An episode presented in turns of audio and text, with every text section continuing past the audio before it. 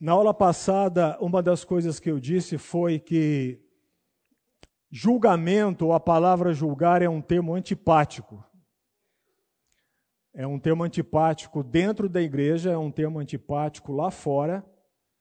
É antipático de tal modo que nós olhamos com antipatia esse exercício e quem o faz. Está tão arraigada essa ideia nas nossas mentes que ficam é, expostas a uma secularização, que o termo julgar ou julgamento já nos causa uma antipatia presumida, de cara, sem necessidade de maiores esclarecimentos a respeito do que se está fazendo. E somos tão preconcebidos com essa ideia, ou com esse vocábulo, é, prestem atenção na palavra preconcebido. Preconcebido é algo que eu concebo antes, e se eu concebo antes, é, geralmente é precipitado, por isso é preconcebido. É tão preconcebido esse conceito que eu não somente tenho algum problema com a atitude de julgar, mas também com quem julga. Isso em todas as esferas da sociedade. E infelizmente isso adentrou dentro da igreja de modo que nós perdemos a visão bíblica e o lugar correto que essa palavra e o exercício disso tem nas Escrituras. Esta é uma das funções primárias deste curso, desta, desta série de aulas. Mas essa ideia preconcebida, essa questão de ser antipático o ato de julgar, ele tem uma raiz. E ele tem uma raiz no fato de que, na verdade, nós somos avessos a isso porque nós não gostamos de limites. Ele tem uma raiz porque, na, sociedade, na verdade, a sociedade secularizada é avessa a esse conceito, porque o coração humano ele é avesso a ter qualquer tipo de padrão ou de regra a que tenha que se submeter. E o julgar seria um corretivo para isso. Né? É, o pecado detesta limites. O pecado detesta limites. Você estabelecer alguns limites para a ação humana ou para a diligência do coração humano é algo odioso, é algo detestável. Nós, em boa medida, com o nosso coração pecaminoso, nós não gostamos disso. E é desse, desse desafeto, dessa rejeição aos limites, que vem muitas outras ideologias crescendo. Na aula passada eu falei de algumas, por exemplo, o que eu faço com a minha vida ou com o meu corpo é problema meu. Quando não é só um problema seu. O que você faz com a sua vida reflete na vida dos outros. O que você faz com a sua vida, as atitudes que você toma na sua vida, não estão simplesmente restritas a você. Elas se esparramam para os outros. Nós temos a liberdade, e aqui eu não estou falando de livre-arbítrio, livre-arbítrio é outra sessão para outra discussão. Não estou falando de livre-arbítrio, mas nós temos a liberdade de fazer as nossas escolhas. O ruim de tudo isso é que nós não temos a liberdade para escolher as consequências. Você pode fazer qualquer escolha que você deseje na sua vida, mas você não tem a liberdade para não somente escolher as consequências do que você decidiu, como também estancar os limites, até onde vai, até onde vão essas consequências. Então, esse é o primeiro aspecto, essa ideia secularizada do que o julgar, ou a atividade de julgar, ou o desafeto por quem julga, é algo que tem algum sedimento bíblico, não é. Porque isso procede de um, de um coração pecaminoso. Por isso que procede da ideia de que nós não queremos lidar com limites na nossa vida. Em segundo lugar, é, dizer que julgar é algo condenável né, é uma autocontradição, ou seja, é uma premissa que se implode a si mesma. Porque quando eu digo que é errado julgar, na verdade eu já estou julgando. Porque para eu dizer que é errado julgar, eu tenho que fazer uma avaliação antes de alguma coisa. É como dizer que toda a verdade é há lugares, algum lugar, alguns lugares aqui na frente, viu, irmãs e irmãos? Aqui, ó. Levante a sua mão quem tem eh, lugar ao lado, por favor. É a mesma coisa que dizer que toda verdade é relativa, não existe verdade absoluta. Na verdade, é uma contradição, é uma assertiva autoimplosiva. Porque dizer que toda verdade é relativa, não há verdade absoluta, eu já estou estabelecendo uma verdade absoluta. Qual é? Que toda verdade é relativa. É? Eu estou estabelecendo o absoluto. Qual é o meu absoluto? Que toda a verdade é relativa. Bom, então ela não é relativa, porque já tem um absoluto. Ok? Em terceiro lugar, isso é errado, porque as Escrituras falam muito a respeito de julgar. Deus nos fez seres humanos dotados de capacidades de raciocínio, de desenvolvermos um raciocínio lógico, de estabelecermos premissas para desaguar numa conclusão. Deus não nos fez seres humanos acéfalos, no sentido de não termos uma racionalidade que devemos exercitar. Deus nunca pediu a ninguém que deixasse o cérebro na porta da igreja quando ele se convertesse. Muito pelo contrário. As Escrituras muito nos desafiam ao exercício de raciocinarmos com as coisas, examinarmos as coisas. Vejam, já estou julgando. De termos discernimento, porque se as Escrituras nos convocam a tomarmos atitudes sábias, seria uma contradição se elas próprias não nos fornecessem os meios para que nós venhamos a tomar atitudes sábias. E um desses meios é o discernimento. Deus nos fez assim. Deus nos fez seres humanos responsáveis moralmente perante Ele. E se Ele nos fez seres humanos moralmente responsáveis perante Ele, e nos fez a imagem dele, Deus é o juiz por excelência, logo então nós temos algumas faculdades que devemos exercitar e devemos colocar em prática na nossa vida. Devemos fazer os nossos julgamentos, as nossas aquilatações, os nossos discernimentos, as nossas avaliações para podermos discernir o caminho por onde vamos e as atitudes que vamos tomar. Percebem? Esses três motivos são o que bastam para mostrar que essa ideia, essa ideia, ela é errada ela não encontra ressonância nas Escrituras. E é nesse trilho que eu quero caminhar na aula de hoje. Nós vamos começar a demolição. Lembram que eu falei na aula passada que teremos que desconstruir algumas coisas para construir outras em cima? Esse é o começo hoje. Vamos começar a demolir isso. Eu creio que você já deve ter ouvido, e eu escolhi três, três premissas, três assertivas três colocações que já ouvi muitas vezes no meio da igreja cristã, estou falando igreja cristã, nossa igreja, não somente nossa, igreja como um todo. Eu escolhi três premissas que eu já ouvi da boca de pessoas afirmando essas questões, de modo a dizer: olha, isso é errado. Julgar é errado.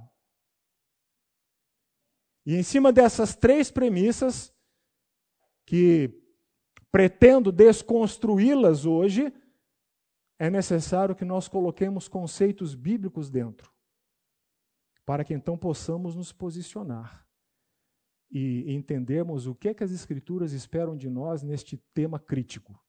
Ok? A primeira dessas premissas, a primeira dessas colocações que eu já ouvi a rodo, é: não devemos julgar porque a Bíblia condena o julgamento. A Bíblia condena que julguemos uns aos outros. Creio que vocês já devem ter ouvido isso. E há dois texto, textos clássicos onde essas, essa, essa vertente teológica denominacional, interdenominacional, se apoia para dizer que nós não devemos julgar porque você está pecando se você julgar. O texto mais comumente citado é Mateus 7, eu peço que você vá para lá. Mateus capítulo 7.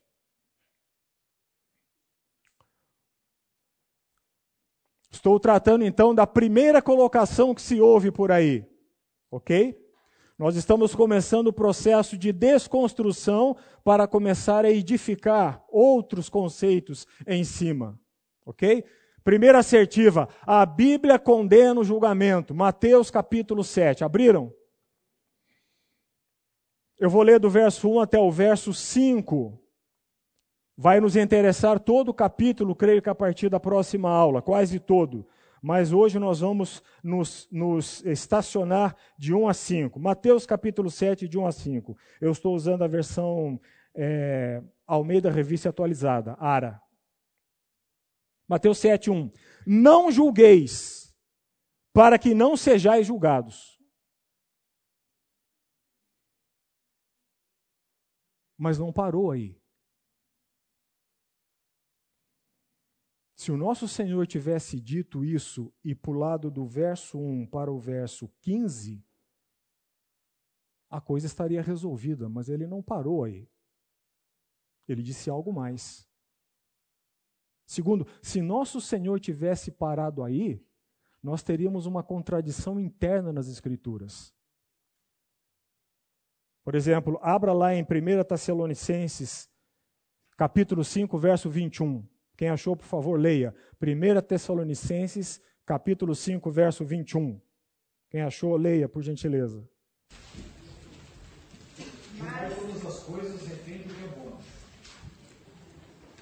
Julgai todas as coisas, e retende o que é? O que é bom. Alguém tem outra versão? Examine. Pode prosseguir, irmão. Examine todas as coisas e retém o que é e retém o que é bom. O Senhor Jesus não parou aí. Se parasse aí, teríamos um problema de contradição. Na carreira cristã, nós temos que lidar com mistérios, nós temos que lidar com paradoxos, mas nós nunca teremos que lidar com contradições, porque a Bíblia não encerra contradições. A Bíblia tem mistérios? Sim. Coisas que eu não consigo explicar? Sim. Tem. E o que eu faço com isso? Exercite sua fé vivemos pela fé neles e cremos neles pela fé. Um dos grandes mistérios da Bíblia é ver um Deus triuno, um ser de três pessoas em um. Como você explica isso? Milênios de teologia, ninguém conseguiu explicar isso com perfeição até hoje. Mas é um fato. O nosso Deus é um ser triuno. Um ser que se revela em três pessoas e ainda assim é triuno. Na vida cristã, um mais um não é dois, um mais um é um. E dois mais dois não são quatro.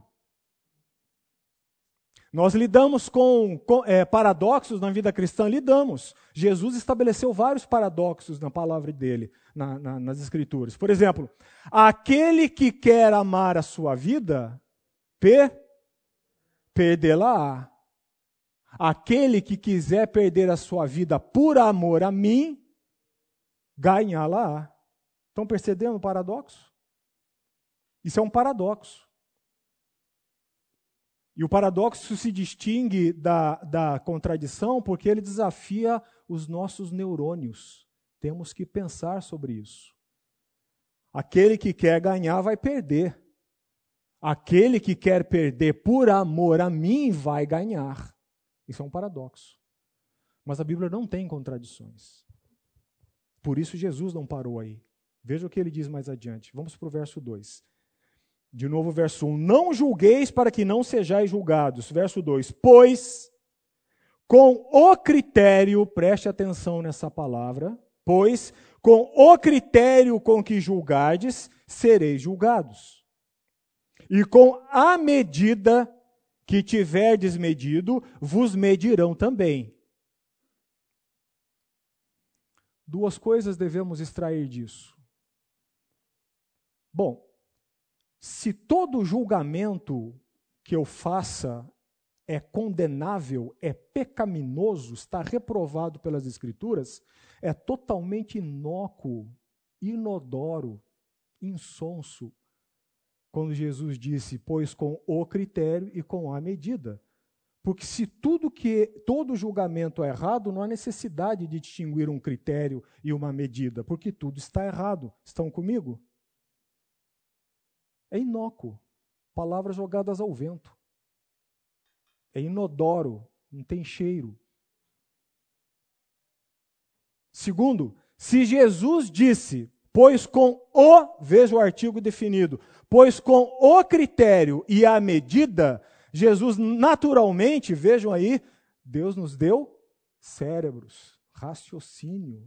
Se Jesus está falando, pois com o critério e a medida, automaticamente, por exclusão, Jesus está ressaltando a um critério e uma medida que está errada.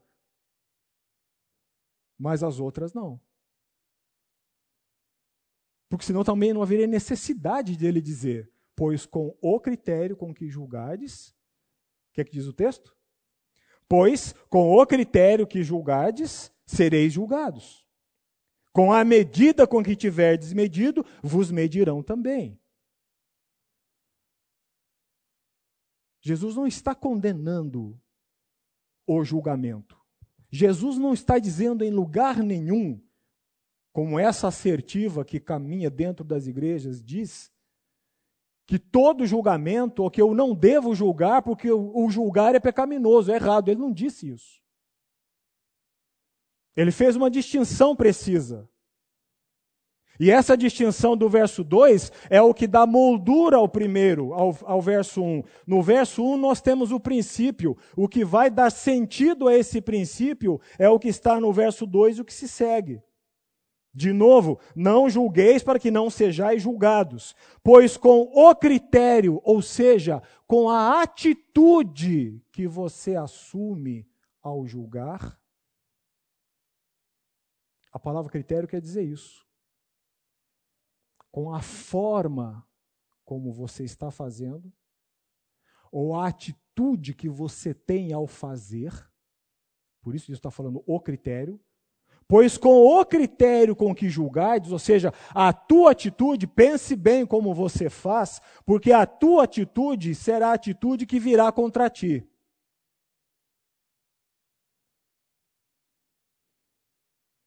Pois com o critério com que julgardes, sereis julgados, e com a medida. Jesus está falando de um padrão. Com que tiverdes medido, vos medirão também. Jesus está falando de um proceder, uma atitude, critério, e Jesus está falando de um padrão, um dos significados da palavra no original que foi traduzida por medida é vara com graduação. Uma vara com graduação. Deixa eu te fazer uma pergunta. Quando você quer fazer uma reforma na sua casa e tem dúvida do espaço, se vai caber ou não, o que, que você faz para começar a eliminar a dúvida? Você pega uma trena. Não é isso? Você pega a trena, você encaixa a trena lá no canto que você acha que é, e põe lá no outro canto que você supõe que é, e faz a medida. Você está utilizando um padrão aplicado àquela situação. E esse padrão vai te dizer: olha, com base neste padrão, você pode fazer isso. Ou não é aconselhável que você faça isso. Estão entendendo? Vara com graduação. Se eu perguntar para vocês qual é a altura daqui do chão, aqui essas lâmpadas, cada um vai ter uma suposição. Uns mais com expertise chegarão lá perto. Mas enquanto eu não buscar uma trena que é o padrão, e medir, a nossa discussão não passará de uma discussão vazia. Porque ficará no eu acho, eu acho, mas veja bem, não, mas eu acho, mas acho que você não entende disso, mas não sei o que é lá, até virar briga, até todo mundo se cansar e ir embora para casa sem nada resolvido. É isso que Jesus está falando. Preste atenção na atitude que você adota ao formular os seus julgamentos. E preste atenção no padrão que você está usando para enquadrar as pessoas, circunstâncias e situações. Entendem? Em lugar nenhum, Jesus disse: não julguem. Vivam loucamente a vida e confiem na soberania do Pai. É o que ele teria dito se falasse: não julguem absolutamente nada. Não decidam nada. Vida leva eu. Não é o filósofo popular? Vida leva eu. Né? Além de uma mentira, um grande erro de português, não, mas tudo bem.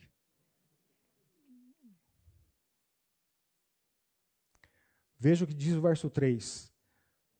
Porque vês tu o argueiro, Jesus está trazendo a discussão para o mais particular. Percebe? Porque vês tu o argueiro no olho do teu irmão, porém não reparas na trave que está no teu próprio? Ou como dirás a teu irmão, de novo, ou como dirás a teu irmão, deixa-me tirar o argueiro do teu olho, quando tens a trave no, meu, no teu? Verso 5: Hipócrita. Isso veio da boca de Jesus.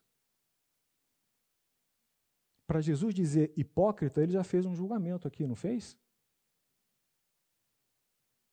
Hipócrita, tira primeiro a trave do teu olho, e então, e então, verás claramente para tirar o argueiro do olho do teu irmão.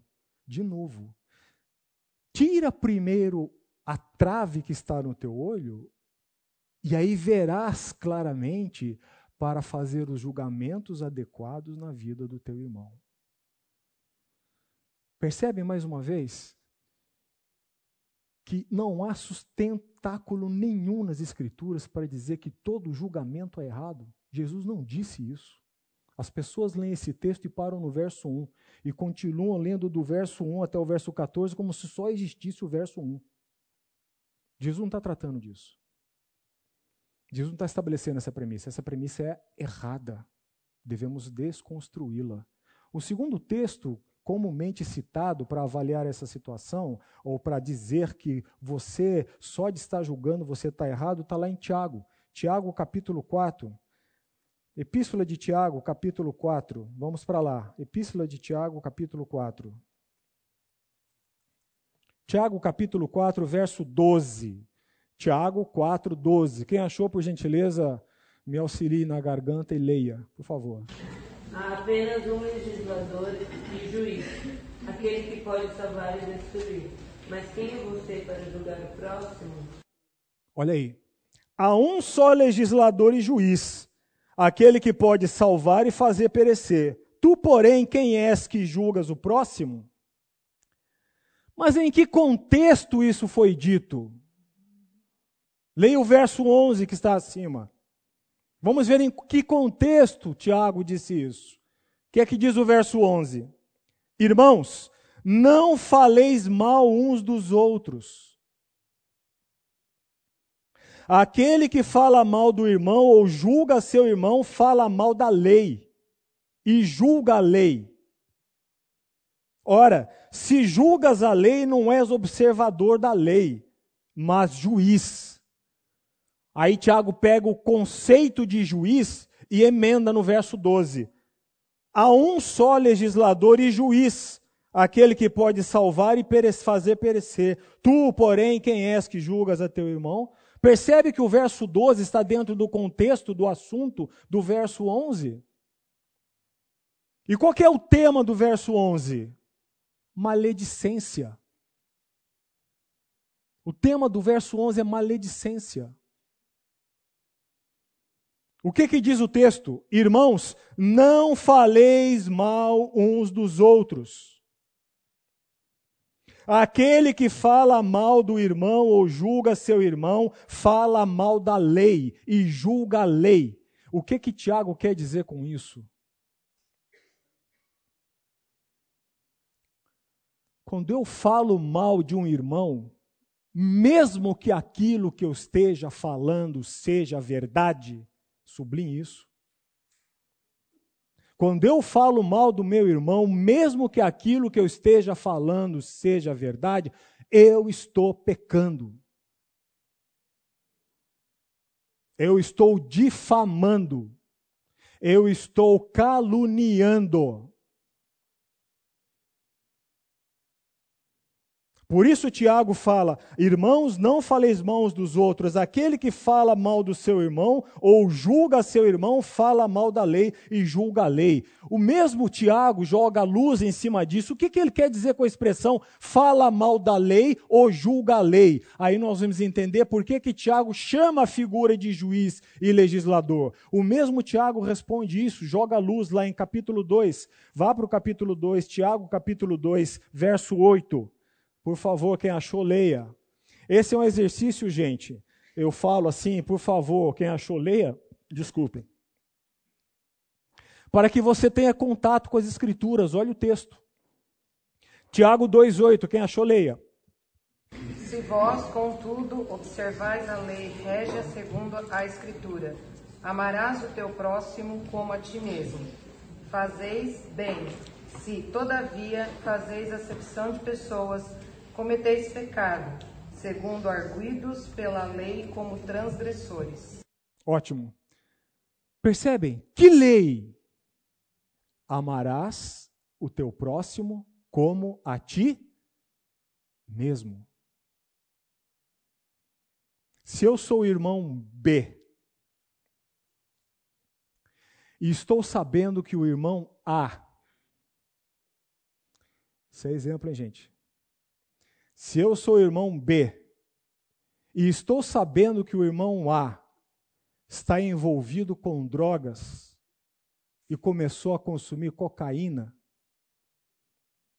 ou está envolvido com prostituição, ou está envolvido com vício de jogos, ou está envolvido em algum adultério, se eu sou irmão B e sei que o meu irmão A está consumindo cocaína,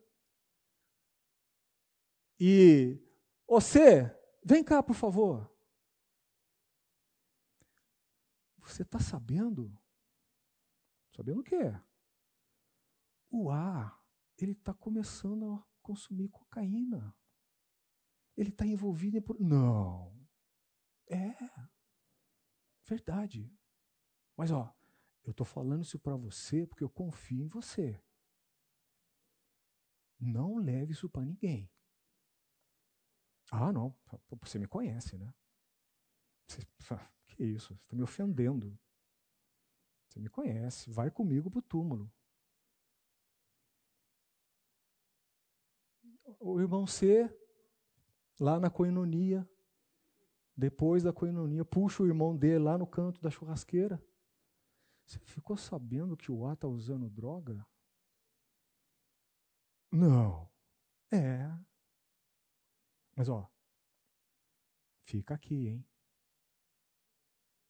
Fica aqui. Vamos orar. É, é, aí, aí, aí, já é, aí já entra a hipocrisia, a gente vai espiritualizar a coisa, né? Eu estou falando para você para a gente orar. Né? Eu pergunto a você, meu querido, onde isso está indo na, no caminho do bem? Onde? Esse processo instaurado está levando a que bem?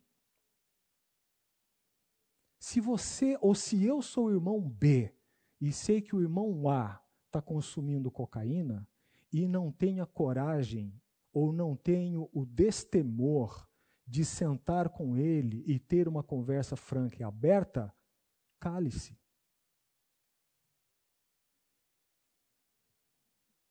Basicamente isso. Cale-se.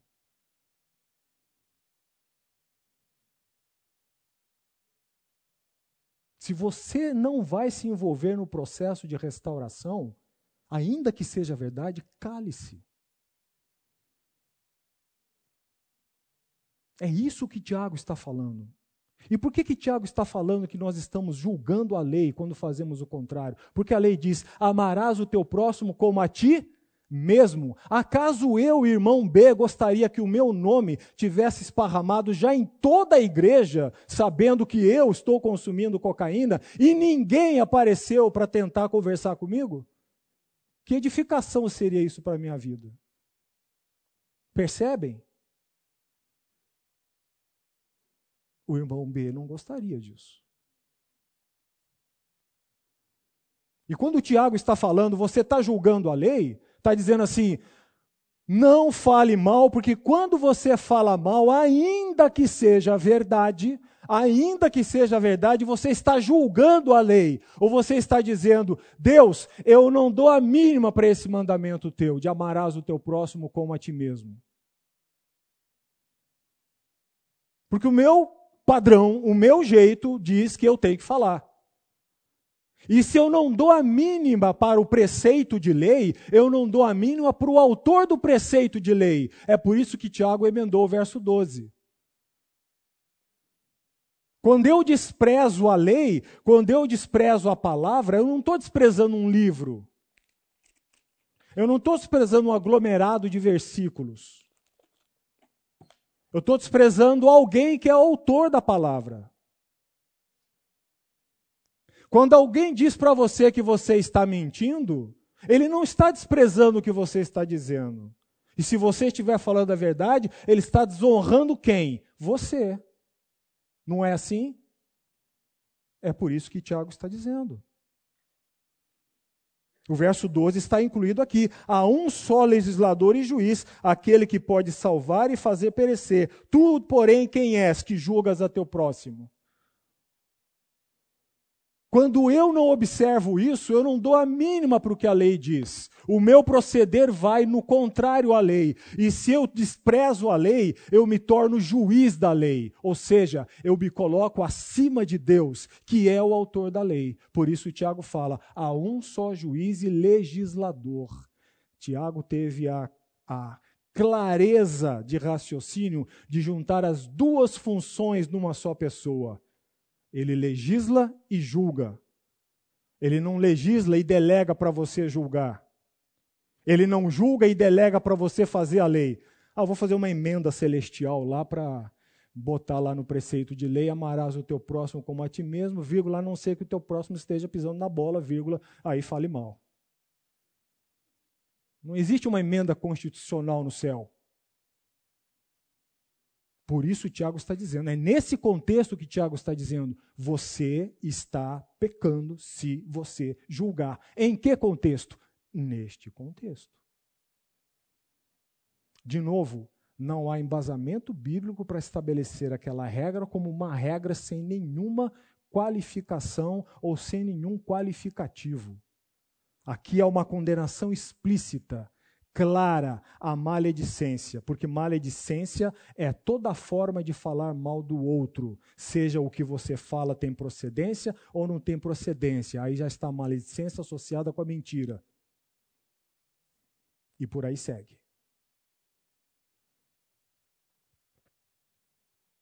Vamos ver um exemplo prático disso que eu estou falando? Na, na, na, na própria Bíblia. Abra lá em Gálatas.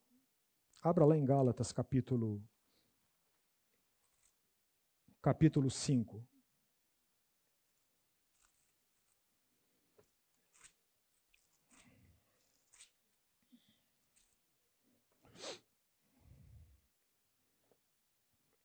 Eu estou voltando para trás, não é que na minha Bíblia Gálatas está atrás, tá, gente? É que eu estou querendo ver uma questão aqui.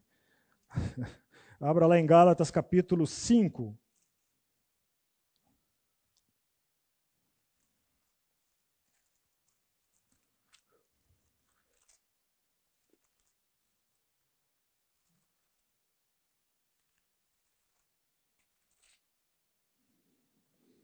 Que, é que diz o capítulo, o versículo primeiro? Por favor, quem achou, leia.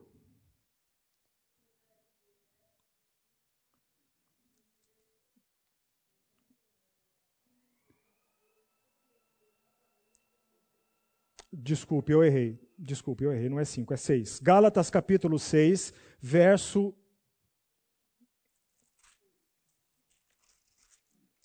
Gálatas 6. Desculpe, Gálatas. 1 Coríntios, gente.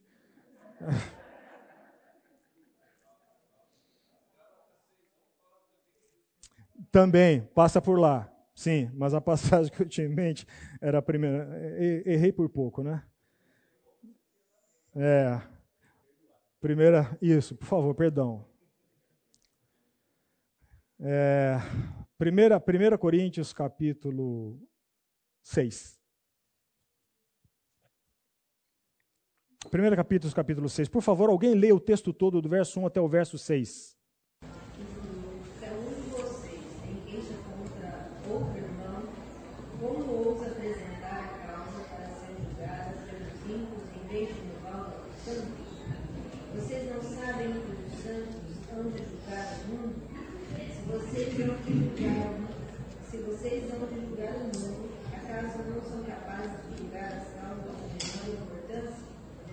Vocês não sabem que haveremos de julgar os anjos, quanto mais as coisas desta vida. Portanto, se vocês têm questões relativas às coisas desta vida, designem para juízos que são da igreja, mesmo que sejam os menos importantes. Digo isso para envergonhá-los. Acaso não há entre vocês alguém suficientemente sábio para julgar uma causa irmãos? Ao invés disso, o irmão vai ao tribunal contra outro irmão, e isso diante de. Veja aí. A indagação de Paulo. Não há dentro da irmandade de vocês ninguém que tenha sabedoria suficiente para julgar as questões desta vida entre vocês, estão entendendo? É o mesmo verbo. Para julgar as questões desta vida entre vocês, não há ninguém. Para vergonha vossa eu digo, por quê? Porque não haver ninguém capaz de julgar as questões desta vida entre a irmandade significa que a irmandade dali não tinha maturidade espiritual suficiente. Não tinha, não havia ninguém. Por isso, Paulo, para vergonha vossa vos digo isso. Pode um irmão ir a juízo perante, com, é, contra outro irmão perante incrédulos quando as coisas mínimas podem ser julgadas por vocês? Não sabem vocês que julgarão o mundo? Percebe? Não tem nenhum sustentáculo quando se diz todo julgamento é errado. Não julgue porque a Bíblia condena todo julgamento. Não. A Bíblia condena sim o que nós vamos ver mais para frente. Porque ela faz a distinção entre critério e medida. Mas dizer que todo julgamento é errado, que eu não posso formular opinião nenhuma, que eu não posso aquilatar nenhuma situação e com discernimento decidir ou me abster e tomar aquela decisão para orientar meu caminho, isso é mentira. Isso não conduz à verdade da palavra de Deus. Isso tem raiz no secularismo ateu. Como eu falei no começo da aula. Ok? Está arraigado na ideia de eu posso fazer o que eu bem entendo na sociedade, que ninguém tem nada com isso. Isso é uma mentira diabólica.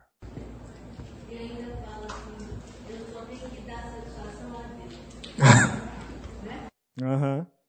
Sim. Eu só tenho que dar satisfação a Deus. É, é o só. É o só. Está raciocinando bem. Vamos lá. Muito bem, penso estar clara a questão quanto à premissa errônea de se dizer que a Bíblia condena todo julgamento. Isso não é verdade. Ok? Você já tem um material mínimo aí de abordagem bíblica para argumentar com a pessoa que está dizendo isso, não utilizando eu acho. A pior coisa que você pode fazer no argumento da defesa da sua fé é dizer eu acho. Se você entrar por isso, dizendo eu acho, é melhor você nem sair da cama. Ok? Eu acho, não é somente um argumento fraco, como desmerece as Escrituras. Ok? Segunda questão que eu, que eu ouço falar, segunda premissa que se coloca aí para refutar a questão de julgar, de avaliar as situações, não é? Dizem que quem faz isso está sendo preconceituoso, né? Eu acho interessante que quem diz que há preconceito é o que mais externa preconceito a respeito daquilo que está falando. A segunda questão que eu ouço falar é a seguinte: julgar os outros é uma demonstração de falta de amor. A primeira foi a Bíblia condena todo tipo de julgamento. A segunda, creio que vocês já devem ter ouvido falar isso, né? Julgar os outros é uma demonstração de falta de amor. Será que isso é bíblico? Será que isso corresponde à verdade das Escrituras? Hoje, como é dia dos pais, eu quero trazer dois exemplos de pais, né? Eu quero fomentar o dia dos pais, que está bem desgastado. Então eu vou trazer dois exemplos a respeito de pais, para nós avaliarmos essa premissa. Julgar os outros é uma demonstração de falta de amor. O primeiro pai que eu quero trazer aqui é Davi. Davi foi, quiçá, o maior estrategista e o maior estadista que o Israel antigo já teve. Não estou falando dos tempos contemporâneos. Estou falando do Israel antigo. Davi foi, provavelmente, o maior estrategista militar e o maior estadista que Israel já teve nos tempos antigos. No entanto, Davi também parece ter sido o pior pai do Israel dos tempos antigos. E nós vamos ver isso. Depois que a vida de Davi começou a descambar, Amnon violentou, estuprou sua meia-irmã Tamar. Absalão constituiu Sendoro por homicídio de Amnon, tentou usurpar o trono do próprio pai. E Adonias, Adonias, não dando a mínima para o que Deus já havia falado e para a vontade do pai, também provocou uma insurgência com a tentativa de usurpação do trono. Abra sua Bíblia em 1 Reis, livro de 1 Reis, capítulo 1. 1 Reis, capítulo 1.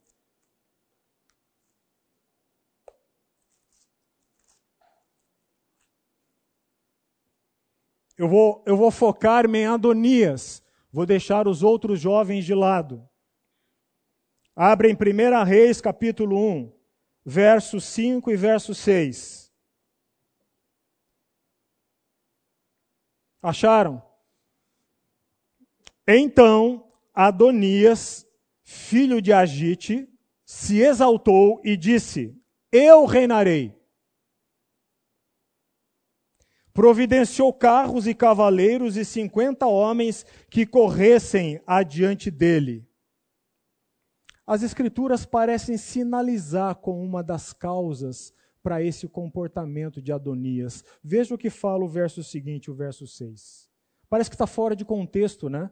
Mas não está. Olha o que fala o verso 6. Jamais seu pai o contrariou,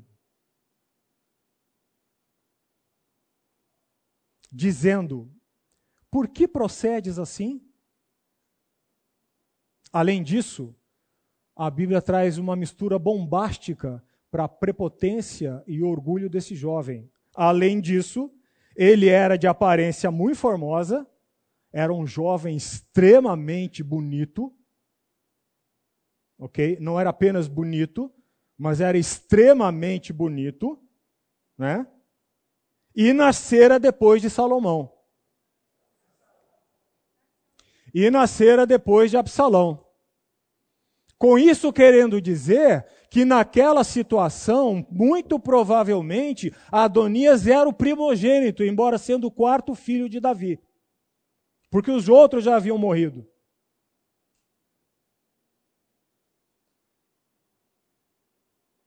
Agora preste atenção no detalhe do versículo 6. Jamais seu pai o contrariou. Há alguma relação da qual nós possamos cogitar de amor em termos de intensidade, de cotidiano, de vivência, mais do que a relação entre pais e filhos e filhos e pais?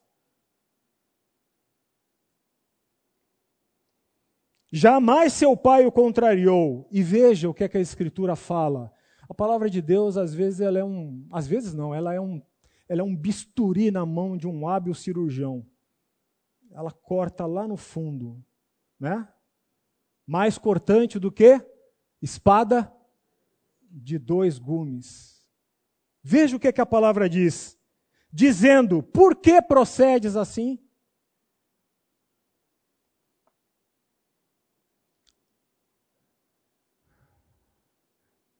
Davi nunca questionou as motivações desse jovem, que era seu filho. E por que que o pai Davi deveria ter questionado as motivações desse jovem no tempo oportuno? Para quê? Para formular o quê? Julgamento para formular discernimento, para poder aplicar o que? Disciplina. A palavra de Deus não está dizendo que a ausência de questionamentos ou de confrontação ou de, de indagações ou de trazer à lume certas questões é sinal de amor. Muito pelo contrário. Em muitas situações, o sinal de desamor é justamente esse. Vocês sabem qual é o antônimo de amor? O contrário de amor, o antônimo de amor, não é ódio, não, gente. O contrário de amor é indiferença. O antônimo de amor não é ódio. O antônimo de amor é indiferença. Eu lembro-me que eu era adolescente, não faz muito tempo, e um certo sábado eu tinha um, alguns amigos próximos, né? E o meu pai tinha acabado de trocar de carro. E até então, nos sábados, até a essa esse momento em que o meu pai trocou de carro, ele costumava deixar o carro aos sábados comigo. Né? E aí, alguns desses jovens foram lá para casa, né? e eu confiadamente, muito confiadamente, já arrumado com todos eles, já com o programa pós-igreja montado, nós íamos para a igreja, e o programa pós-igreja montado, nada demais, gente. Eu fui lá, pedi o carro. Mas havia um detalhe crucial: meu pai tinha trocado de carro. Né? Sabe aquele negócio que quando o pai troca de carro e passa a noite na garagem em vez de na cama? Olhando para o carro? É, é mais ou menos assim. E adivinha qual foi a resposta que eu tive do meu pai? Mas não foi com essa simpatia. Não. O que você está pensando? Tirei esse carro essa semana, moleque. Tem nem seguro, nem vou fazer seguro. Aquilo foi um choque, né? Um balde de água fria, expectativa frustrada. E eu voltei muito bravo para o quarto. E lá no quarto estava aqueles que poderiam me ajudar, mas nada fizeram. Permaneceram no quarto. Eu entrei no quarto e falei: oh, meu pai, meu pai não sei o que lá, meu pai isso, meu pai aquilo. Não xinguei meu pai mas não fiquei nada contente com meu pai. Apenas um daqueles jovens ficou quieto. O nome daquele jovem é Davi e hoje está na glória. Deus o levou há uns quase dois anos atrás de câncer de pulmão. Ele foi o único que ficou quieto. Os outros dois né, ajudaram, jogaram gasolina Aí eu virei para ele e falei assim: E você não vai falar nada? Aí o Davi, nunca mais me esqueci disso. Aí o Davi virou para mim e falou assim: Eu queria ter um pai assim.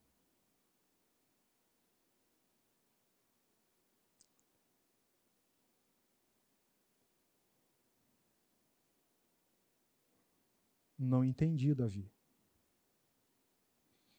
Ele falou assim: Jorge. Ele me chamou pelo apelido, não chamou Jorge, mas não vou dizer o apelido.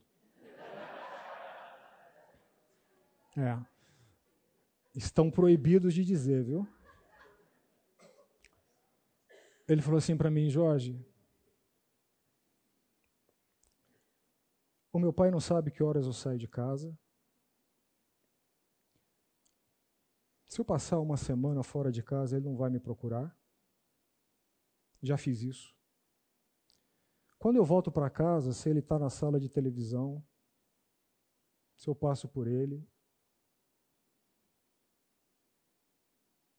Outro dia fui pedir um negócio para ele, ele falou assim para mim: "Você já tem comida, teto e roupa".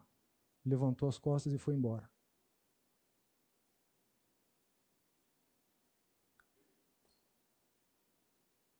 Meu pai nunca se interessou por perguntar para mim o que, é que eu acho, o que, é que eu não acho. Todos os meus perrengues e dúvidas eu tenho que resolver com o pastor, com o irmão, com isso, com aquilo. Eu queria ter um pai assim, porque pelo menos ele está demonstrando interesse na sua vida. Percebem?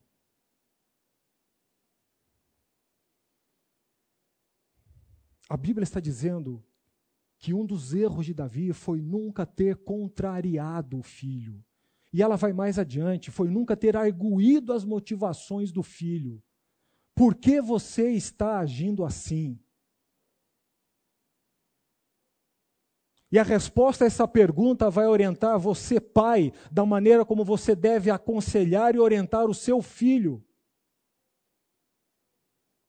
Onde que julgar e examinar as questões não é uma falta de amor, ou é falta de amor? Muito pelo contrário. Muito pelo contrário. Um pai que não se envolveu, não questionou o filho, não chamou o filho à responsabilidade não contrariou o filho, não disse não, você não vai fazer isso. Há pais hoje que para entrar no quarto do filho, pasme, na mesma casa, quase tem que pedir um mandado judicial, né? Porque o filho não deixa entrar.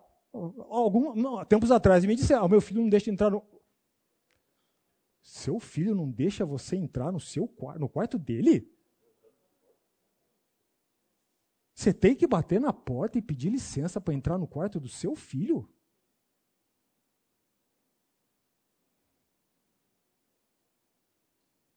Por que você está fazendo isso? Com amor, com respeito, porque o seu filho também é criado à imagem e semelhança de Deus, um ser digno de dignidade. Onde que confrontar, que trazer a lume as motivações para você poder orientar, você questionar o seu comportamento com o seu irmão não está correto. Tem pais que simplesmente dizem, ah, eles se arrumam, eles se acertam. Meu querido, não espere a vida passar o tempo para mostrar que eles não vão se acertar. Só vai piorar isso. Senta aqui os dois. Isso que vocês estão fazendo entre vocês está errado.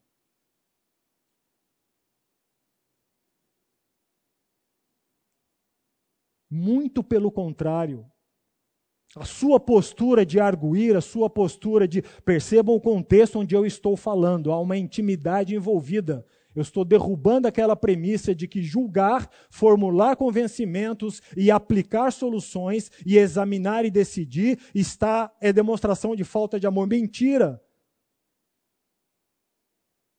Mentira. Se você faz isso, meu querido, prepare-se, porque lá na frente a bomba estoura. Não se omita. A Bíblia está dizendo: Adonias teve a petulância de arregimentar correligionários, e olha, más companhias não é difícil da gente arrumar. Ok? Dizer, vamos destruir, se arruma um monte. Dizer, vamos construir, ah, estou ocupado, não dá para ir, quem sabe na próxima. Adonias teve essa petulância, essa arrogância de não somente botar no desprezo o que Deus já tinha revelado, como também a, a ser assintoso com o pai, usurpar o, o, trono do pai, porque não tinha o menor temor do pai, porque o pai nunca jamais o questionou.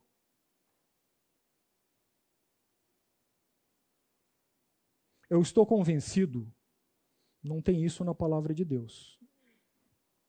Eu estou convencido que quando a Bíblia fala honra teu pai e tua mãe, o verbo honrar quer significar três coisas. Ok? O verbo honra teu pai e tua mãe implica em três ações básicas, mas fundamentais: obediência, respeito e estima. Obediência, respeito e estima. Cabe a você ensinar o seu filho a ser obediente, mas ser obediente com respeito. Você dizer para o seu filho que ele está de castigo, ele sai da sua frente batendo o pé, chega lá no quarto, bate com a porta do quarto, ele está obedecendo de uma forma desrespeitosa. Vai lá e corrija.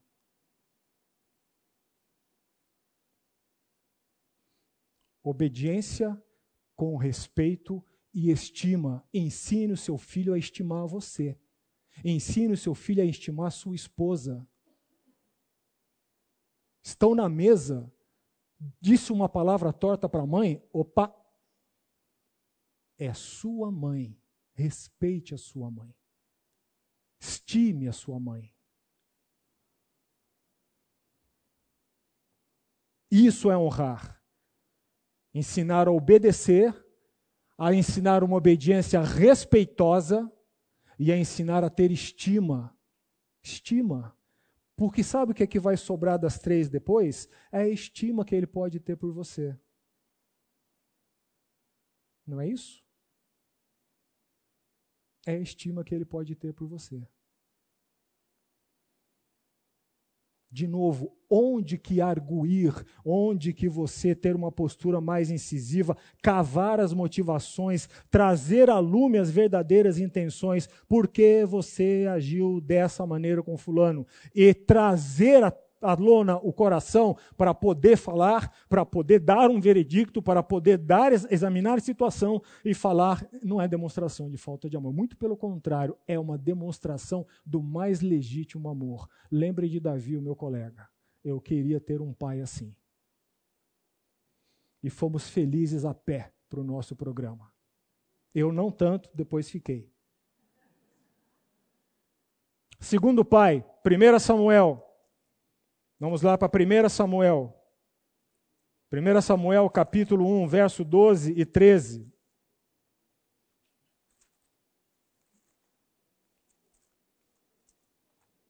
Primeira Samuel capítulo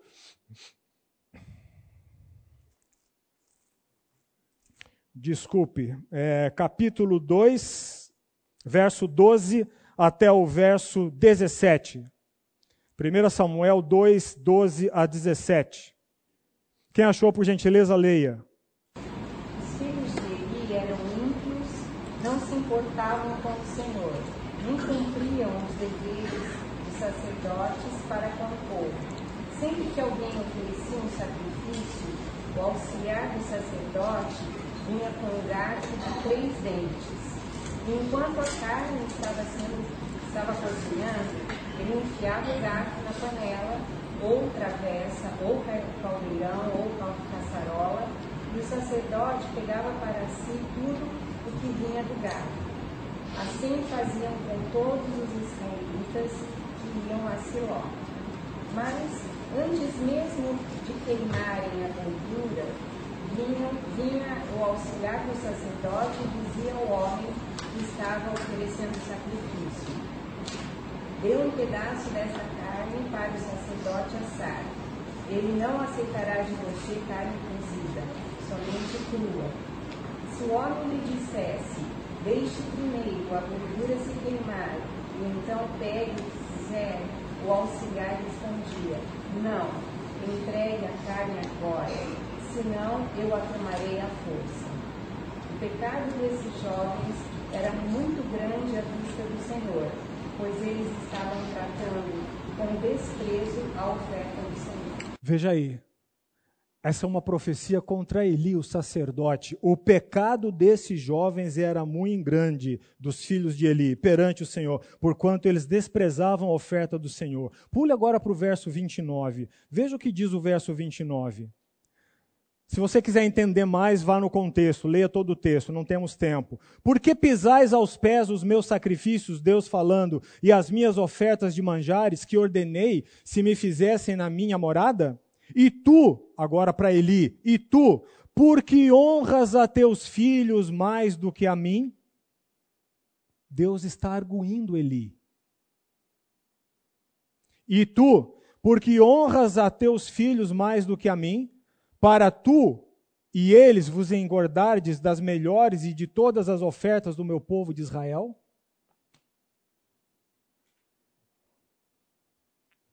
Quando você não confronta o que tem que ser confrontado, quando você não trata o que tem que ser tratado, você está deixando de honrar a Deus. Em coisas simples. Em coisas simples. Você está brincando lá com seus filhos, jogo de tabuleiro. Há um deles que, enquanto está ganhando, está assobiando e está tudo bem. Quando começa a perder, começa a ficar mal-humorado, a brigar com os irmãos, a querer alterar as regras do jogo, porque não é assim, mas era assim na rodada anterior que ele estava ganhando. É do outro jeito. o coração dele está dando sinais para você. Está dando sinais para você do que você deve pegar e tratar. Está revelando que ele pode vir a ser uma pessoa com muita dificuldade de se relacionar com os outros e com as autoridades quando ele estiver numa descendente na vida ou que só vai dar um bom dia sorrindo para os outros quando tudo estiver em ordem na vida dele. Mas quando tudo estiver ruim, nem me dê bom dia, nem na igreja.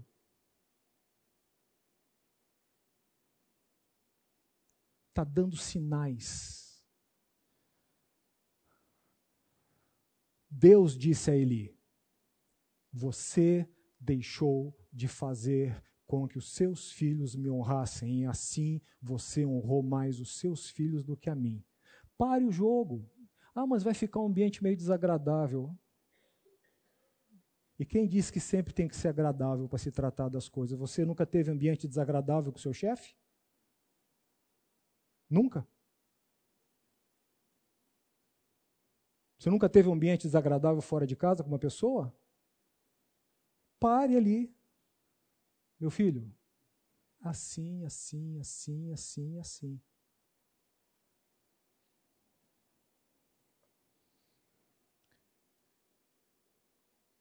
Arguir, confrontar, examinar e decidir, julgar as situações tem pertinência e não é falta de amor. O irmão ali levantou a mão?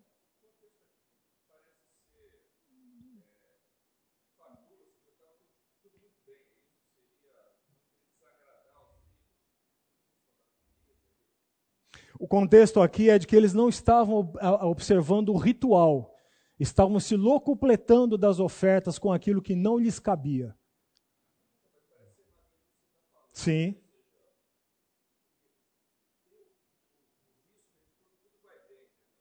Sim. Sim. Sim. Mas aqui, aqui era questão da corrupção corrupção, no ofício sacerdotal.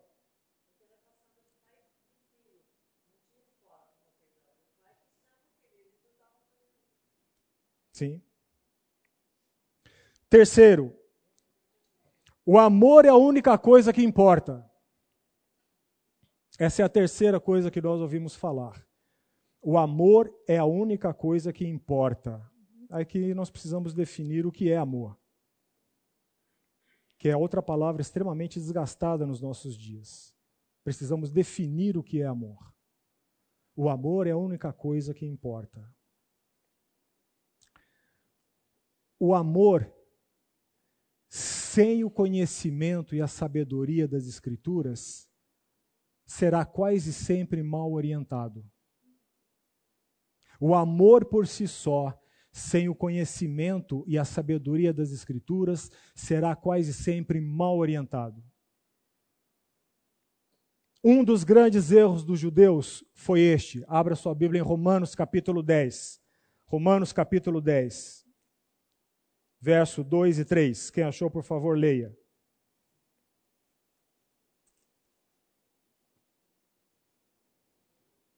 Romanos capítulo 10, verso 2 e 3. Porque lhes dou testemunho de que eles têm zelo por Deus porém não com entendimento. Porquanto, desconhecendo a justiça de Deus e procurando estabelecer a sua própria, não se sujeitaram a que vem de Deus. Vejam aí. Eu lhes dou o testemunho de que eles, o que o povo que Paulo estava falando, o povo dele, porque eu lhes dou o testemunho que eles têm zelo por Deus, eles têm amor por Deus e tinham, eles têm zelo por Deus e tinham, mas veja o que diz o texto: porém, não com entendimento. Porquanto, verso 3, desconhecendo a justiça de Deus, desconhecendo a justiça de Deus, o padrão de Deus, o programa de Deus, desconhecendo a justiça de Deus e procurando no lugar estabelecer a sua própria, a sua própria justiça não se sujeitaram a que vem de Deus. Um amor que não está, lembram na aula passada quando eu disse que todo o nosso conhecimento se assenta numa crença. A crença dá o suporte ao nosso conhecimento e, por sua vez, o nosso conhecimento nos conduz às decisões. Quando a nossa crença está mal orientada, quando o nosso conhecimento, a nossa crença não é verdadeira, não está informada pelas Escrituras, o nosso conhecimento será mal orientado. E se o nosso conhecimento é mal orientado, as nossas decisões serão mal orientadas também. Quando se diz que o amor é a única coisa que importa, nós temos que parar para pensar o que você está querendo dizer com a palavra amor. Qual é o seu conceito de amor? E do conceito de amor, perceberemos que às vezes esse conceito de amor não está informado pelo conceito amor de amor bíblico. De novo, o amor sem conhecimento e sabedoria das escrituras será quase sempre mal orientado. Nós deixaremos de exercer o que temos que exercer no momento correto nós deixaremos de obstruir o que temos que obstruir no momento correto. E não se engane, quando você diz sim numa situação em que você tem que dizer não, não somente você não resolveu a situação, como você criou outro problema. Sim. Sim. Se eu ficasse esse tempo todo aqui na frente da classe, e uma das provas de que nós julgamos a todo momento na nossa vida, a todo tempo, é que cada um de vocês, nos corações de vocês, está julgando cada palavra que eu estou falando ou não. Cada palavra que está sendo dita, vocês estão pesando no coração de vocês, não estão? Que outro nome eu darei isso se não julgar? Estou sendo julgado por aquilo que está sendo dito. Se eu passasse o tempo inteiro aqui na frente fazendo um discurso entusiasta, maravilhoso, sobre a beleza e intensidade do meu amor por Jesus, o rebanho seria alimentado? Não. A fé exige não somente o amor, mas que o amor venha calcado também em motivos para pensar, em fundamentos, em razão. A fé tem seu lado racional é um exercício. O que é que Paulo fala lá em Romanos capítulo 12? Rogo-vos, pois, irmãos, abra lá, Romanos 12, 1 a 3, por favor, quem achou? Romanos 12, 1 a 3, por favor.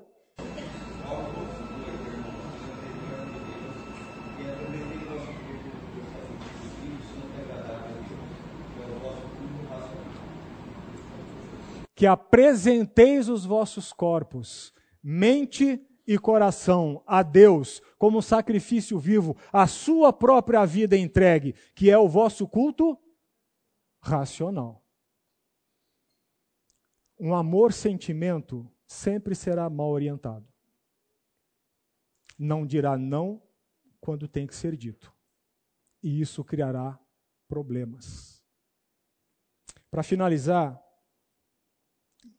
procurem gravar uma coisa. A repreensão, já disse isso aqui, acho que quando falei sobre perdão.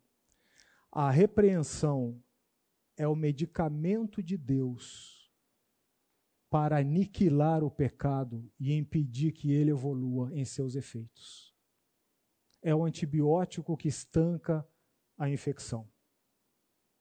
A repreensão é amplamente falada nas Escrituras e nós somos incentivados a exercê-la quando veremos na próxima aula a maneira correta de fazer isso, somos incentivá-los a exercê-la, porque ele é propedêutico, ele é a terapia de Deus para que o pecado pare e os seus efeitos deixem de se postergar ou de se fazer presentes na minha vida e na vida daqueles que estão ao meu redor.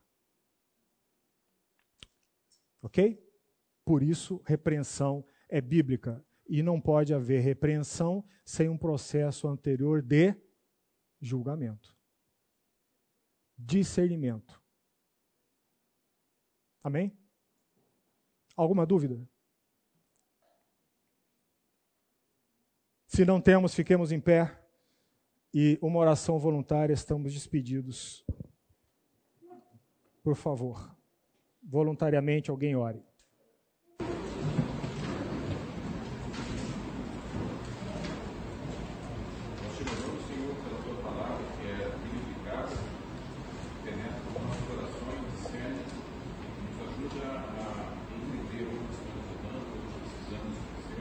Amém. Hum. Amém.